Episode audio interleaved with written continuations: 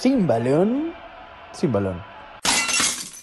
El día de hoy en Sin Balón queremos hablar de un tema difícil socialmente con el cual estamos completamente en contra. Pues el racismo en el deporte, específicamente en el fútbol. Se desata este tema en los últimos días, como yo creo que todos hemos visto en redes sociales, en las noticias, en primeras planas, por el asesinato de George Floyd en Minneapolis, Estados Unidos. Un hombre de 46 años, afroamericano, que fue sometido brutalmente por la policía local. Un policía blanco que puso la rodilla en el cuello de George Floyd por 8 minutos y 24 segundos, reprendiéndolo. Y después de, varios minutos de, represalia, eh, pues falleció por causas de asfixia. Y es un tanto hasta patético quizás que sigamos hablando de este tema en pleno 2020. Debería de ser algo que ya haya quedado en el pasado, que los insultos racistas, eh, la discriminación racial no deberían de existir ya. Es algo completamente estúpido. Pero bueno, este caso de George Floyd nos, nos recuerda que esto sigue pasando en el deporte y pasa también en México, en muchos sectores de la sociedad, pasa en el fútbol. Y bueno, lo que hablaremos de este podcast, seguramente ya todo el mundo está cansado, harto de, de, ver puras malas noticias, ver eh, manifestaciones, sean buenas, malas o no, no, no, no, queremos entrar en esos, en esos temas, pero queremos dar un pequeño homenaje a cómo ha sido la lucha contra el racismo desde el fútbol a través de los años. Y también digo, creo que un poquito desde Sin Balón y desde la editorial, fijar una postura eh, contra el racismo, ¿no? Contra todo tipo de discriminación, eh, ya sea racial, ya sea sexual. Entonces, pues también por ahí va nuestra, nuestra lucha. Y pues a esta lucha, digamos, se sumó pues mucha gente del mundo del deporte. Eh, vimos un comunicado de Michael Jordan en donde repudiaba tajantemente los hechos acontecidos en Minneapolis, alguien que había sido muy criticado por no estar pro la lucha de los derechos de, de afroamericanos durante su carrera como atleta. Stephen Curry también estuvo eh, marchando, eh, otros jugadores de, de, la NFL que en su mayoría son de raza afroamericana. Entonces fue algo que, que unió al mundo del deporte y también hubo los movimientos como el de Drew Brees, que dijo que valía más la pena estar unidos por la bandera americana. La clásica, esas no son las formas, ¿verdad? Que bueno, digo, ya, ya, ya si tenemos el podcast fijaremos postura, para mí, pues no, no, hay, no hay forma bonita de, de, pedir algo, o sea, se tiene, que, se tiene que cambiar esto, sea como sea, y bueno, tendremos, eh, particularmente yo creo que no hay ningún movimiento social se, se logró pidiéndolo por favor. Entonces, bueno, si, si se tienen que hacer las, las, la rebelión en Minneapolis, si ahora justo mientras estamos grabando esto en Guadalajara hay movimientos sociales fuertes, entonces, bueno, son noticias fuertes, son temas delicados, pero bueno, volvamos al punto. Hubo también reacciones en, en festejos de la Bundesliga Marcus Thuram, hijo de Lilian Thuram, aquel, aquel lateral de la selección de Francia campeona del mundo, quien por cierto tiene un, un colectivo como anti, antirracismo, ¿no? Entonces, el eh, Marcus Thuram, que juega en el Borussia Mönchengladbach, bien, muy bien, bien dicho, festejó eh, arrodillándose con este gesto que puso de moda Capernic hace ya cuatro años. Ahorita es cuando todo el mundo le estamos dando la razón a, a aquel que fue quarterback de los 49ers. Harold Sancho, también del Borussia, pero Dortmund, ese está más fácil de decir, eh, festejó su gol levantándose la playera y un poco eh,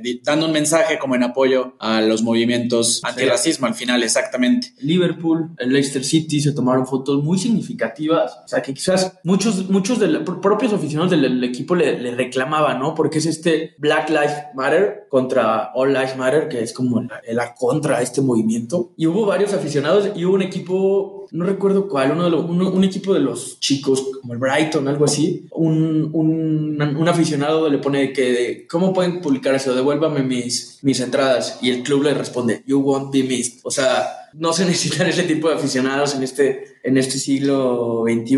Pero bueno, va, eh, vayamos desde antes. En, en este podcast, como hablamos en el pasado, que la política mueve los hilos del deporte como un poder blando. Creo que aquí es al revés, como, como el deporte es un medio para poder lograr algo más significativo, como algunos futbolistas, algunos deportistas, desde Jesse Owens, Tommy Smith y John Carlo, que yo creo que todos recordamos o hemos oído hablar del, pues de este Black Power en los Juegos Olímpicos de México 68. Acaban de romper un récord en los 200 metros planos y a la hora de, de, de recibir su medalla levantan el puño en, en señal de esta lucha, ¿no? Entonces, pues sí, como bien, como bien dice Neto, bueno, y agregándole un poco, en, se dice que en una lucha de, clases sociales o en una lucha entre opresor y oprimido, si eres neutral, estás del lado del opresor. Entonces, pues como decíamos desde Sin Balón, vamos a hacer un recuento porque esta lucha no, no es nueva, tiene mucho tiempo sucediendo y pues si te parece, vámonos a hacer el recuento de uno a uno los casos que, que más han simbrado al mundo del fútbol. Sí, y sin duda alguna ha habido un montón de casos en cualquier latitud se ha visto, se ha visto racismo, no solamente hacia los afroamericanos, también en, en, por ejemplo, en los Balcanes se da mucho racismo entre albanos y croatas, serbios y, y bosnios, por decir algún, algún ejemplo. Pero bueno, empecemos con Samuel Eto'o. Samuel Eto'o,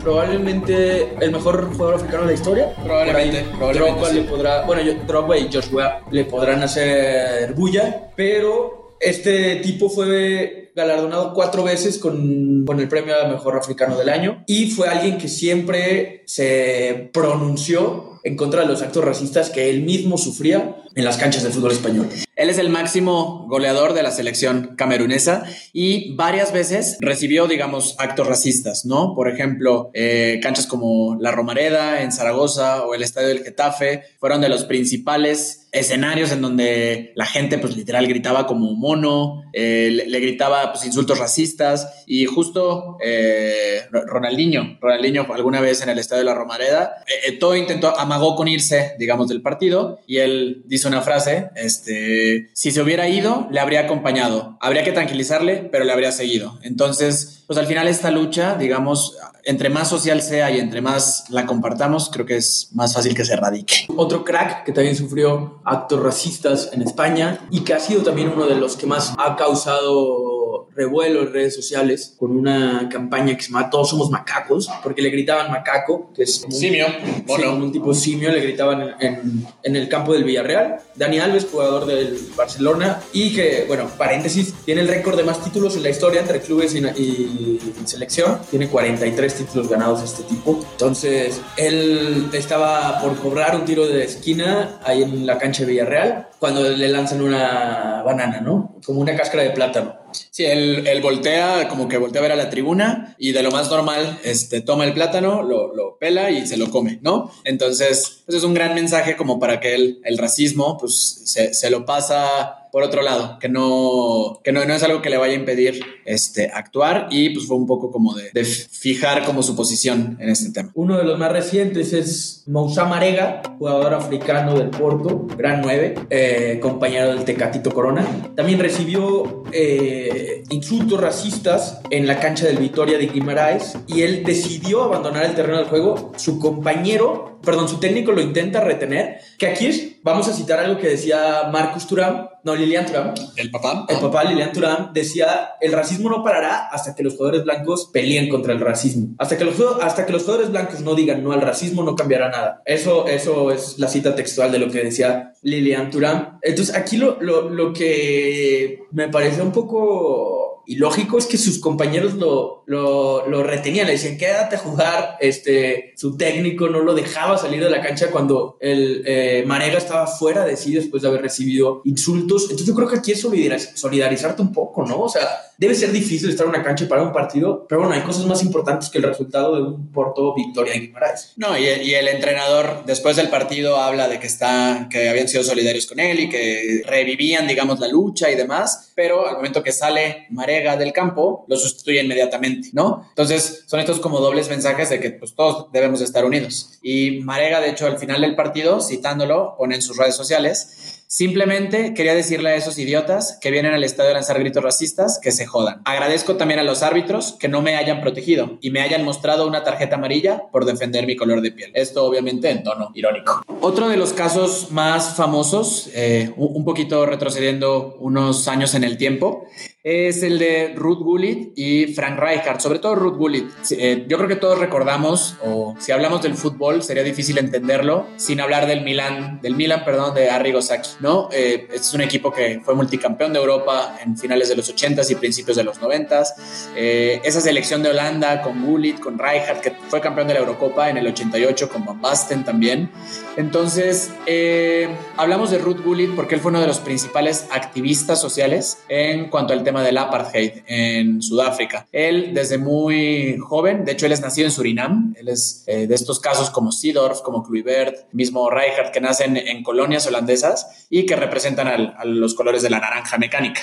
Ellos, además de deleitar al mundo con su fútbol, eh, desde siempre eh, mostró como un apego muy grande por el reggae. Y a través del reggae es que conoce el movimiento político de Nelson Mandela en Sudáfrica. Y eso toma más valor en un país como Italia, que ha sufrido mucho de racismo en sus canchas a través de la historia no nos tenemos que ir muy lejos. El año pasado, aficionados de la Lazio, que tiene un, un sector de aficionados abiertamente fascista, en un afán de burlarse del, de, la, de, las raíces judías de muchos aficionados de la Roma, colocaron panfletos por toda la ciudad con la foto de Ana Frank vestida de los colores de la Roma, ¿no? Entonces es este, son cosas que no deben de existir, racismo contra ese antisemitismo también ya queda obsoleto y hay una frase de Arrigo Sacchi, el mítico entrenador italiano que inclusive fue entrenador de Ruth Gullit y de Frank Rijkaard, que dice, no soy racista, pero hay demasiados jugadores de color en Italia. Eso lo dijo en una entrevista. Y es este, el, típico, no soy racista, pero debería parar no soy racista y tan tan. No, no ponerle, eh, no poner discusión alguna sobre el color del tono de piel de cualquier persona. Sí, tiempo después intentó enmendar su error diciendo de que pues, él había sido entrenador de Gullit y de Rijkaard y que no tenía ningún inconveniente, pero bueno, las palabras ahí quedan, ¿no? Y justo Ruth Gullit, eh, en el premio al mejor jugador o al balón de oro en 1987, que él ganó, lanzó un mensaje muy claro a la humanidad. Dijo, yo estoy disfrutando de este premio mientras Nelson Mandela sigue en prisión. Su causa es la mía, es negro como yo. Entonces vemos a uno de los activistas sociales en el tema racismo más, pues, más importantes en la historia del fútbol. Eh, yéndonos muchos años atrás, a principios del siglo XIX, del siglo XX, perdón, eh, Brasil era uno de los países donde el racismo y la división entre blancos y negros estaba más clara, eh, tanto en medios de transporte como en restaurantes y, sorprendentemente, también en el fútbol. El Inter de Porto Alegre, uno de los equipos más famosos de Brasil, fue el primer equipo que puso trabas. Esa, llave no, Santo.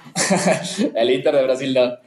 Eh, fue el primer equipo que puso trabas a los equipos de futbolistas que no fueran blancos. Y por su parte, Gremio, de la misma ciudad, no aceptó jugadores negros hasta 1952. Eh, ante este tema como de racismo e injusticias sociales, se creó eh, a principios del siglo una Liga Nacional de Fútbol Portoalegrense, que fue mejor conocida como la Liga Canela Preta o la Liga de Canela Negra, una liga conformada por jugadores que no eran aceptados en los equipos de la primera liga, básicamente conformados por jugadores únicamente de, de color. Y en medio de este apartheid brasileño, Jaime Moreira da Silva, uno de los últimos sobrevivientes que jugó en esta liga, mencionó que este torneo ayudó a demostrar que el deportista negro era igual que cualquier otro deportista y lo demostramos dentro del campo. Ahora, ¿qué hubiera sido de la selección brasileña sin todos los jugadores afrodescendientes que pues, le ayudaron a lograr todos sus títulos? Garrincha, Robinho, bueno, Robinho no tanto, pero Garrincha, Neymar, un tal Edson Arantes de Nacimiento. Sí, habría que ver con esta, con esta división cuántos campeonatos, cuántos campeonatos del mundo habría tenido Brasil. Otra anécdota, eh, también pues no, no, le quiero llamar curiosa, sino más bien como siniestra, si se pudiera llamar. En la Copa América de 1916, Uruguay goleó 4 a 0 a la selección de Chile. Eh, y la, selección eh, chilena, tiempo después, metió una reclamación ante la Conmebol. En la primera Copa América. En, la primera Copa América.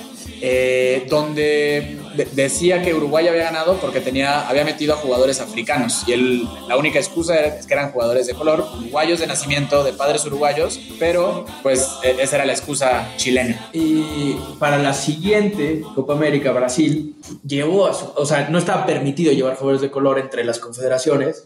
Brasil llevó un crack que, eh, que al, a la siguiente Copa América a un afroamericano que lo tuvo que pintar con arroz para que pareciera blanco. Sí, el, y el gobierno brasileño argumentaba que era un tema de orgullo nacional el hecho de que fueran todos jugadores blancos y pues sí, en pleno siglo XX eh, seguíamos viendo este tipo de, de actitudes. Ahora, Acá en México, ¿cómo va más o menos la cosa?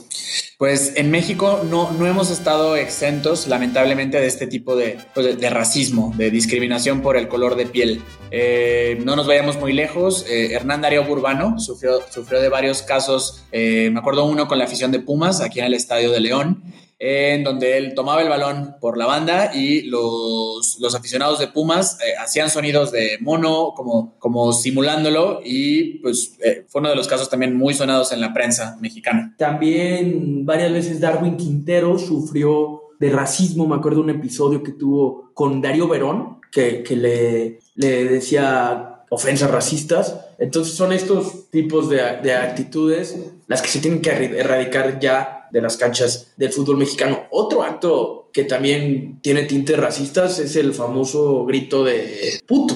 O sea, entiendo que la connotación no va por ahí y así, pero bueno, pues ya es una regla que no, que no griten, pues, pues párale, ¿no? O sea, también es ese, esa homofobia que existe en el fútbol que, que sufrimos como sociedad y como, como aficionados. Muchos dejan, dejan salir este lado poco tolerante, este lado agresor lo, dejan salir, o sea, les brota de la, de la, piel cuando van a un estadio. Y, y, un poco primitivo, ¿no? Al final eh, entramos en discusiones de si el grito significa o no significa, si se quiere ofender o no, pero creo que podríamos ser mucho más creativos y hay como porras y maneras de alentar mucho más, pues sí, creativas y originales y un poco más elaboradas que esa. Y bueno, con este repaso de casos vemos que en México y en el mundo todavía falta mucha lucha en contra del racismo y por buscar esta igualdad social en donde todos, sin importar nuestra raza, credo, sexualidad, seamos iguales. Eduardo Galeano en el fútbol a sol y sombra, uno de los precursores de la literatura romántica de la que tanto hablamos aquí en Sin Balón, eh, decía que el fútbol es un reflejo de la sociedad. Entonces, como reflejo, eh, creo que debemos canalizarlo a lo positivo y buscar que, que a través del deporte y a través de 11 jugadores jugando contra 11 jugadores se destaque la igualdad más que se fomente el odio y la discriminación entre las personas. Sí, y que el racismo no tiene lugar ni en la cancha, ni en la tribuna, ni fuera del estadio. Se han hecho ya muchos esfuerzos individuales por país y también a nivel global. La FIFA sacó una campaña muy poderosa, Say No to Racism, eh, donde varios jugadores este, de todos, de, muchos de los países del mundo, se, se, unen con esta campaña. Y bueno, es de aplaudir este, que la FIFA tenga estos esfuerzos. Creo que ha mostrado mucho interés. Es lo que le toca, mostrar interés en erradicar esta, estas actitudes y bueno, que, que, que, lo digan jugadores de la talla de Valderrama, de Maradona, de Trezeguet, toma fuerza, ¿no? Fair play and mutual respect are fundamental to football. El comportamiento discriminatorio no está permitido. Nous vous demandons de préserver les principes du fair play. And to take part in football in a spirit of unity, respeito e igualdad. Say no to racism. Say no to racism. Dile no al racismo. Say no to racism. Dito no racismo. Diga no al racismo. No al racismo. Entonces, pues vamos cerrando este tema. Esperamos que sea la última vez que en Sin Balón y en cualquier otro podcast y en cualquier otro programa se tiene que hablar del tema de racismo, que por fin se vaya erradicando este problema. Este es como nuestro esfuerzo desde Sin Balón por luchar contra esto que, esta mancha que el fútbol no debería de tener.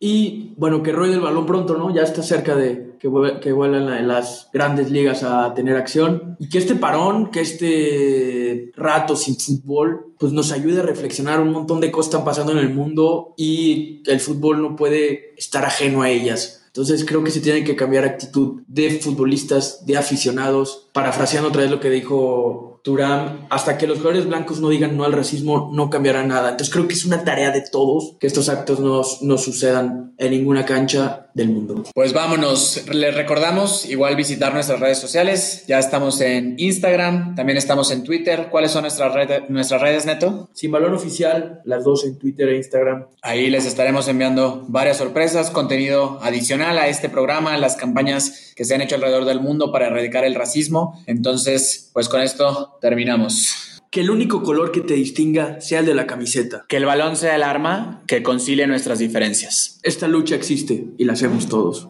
Dino al racismo. Dino al racismo.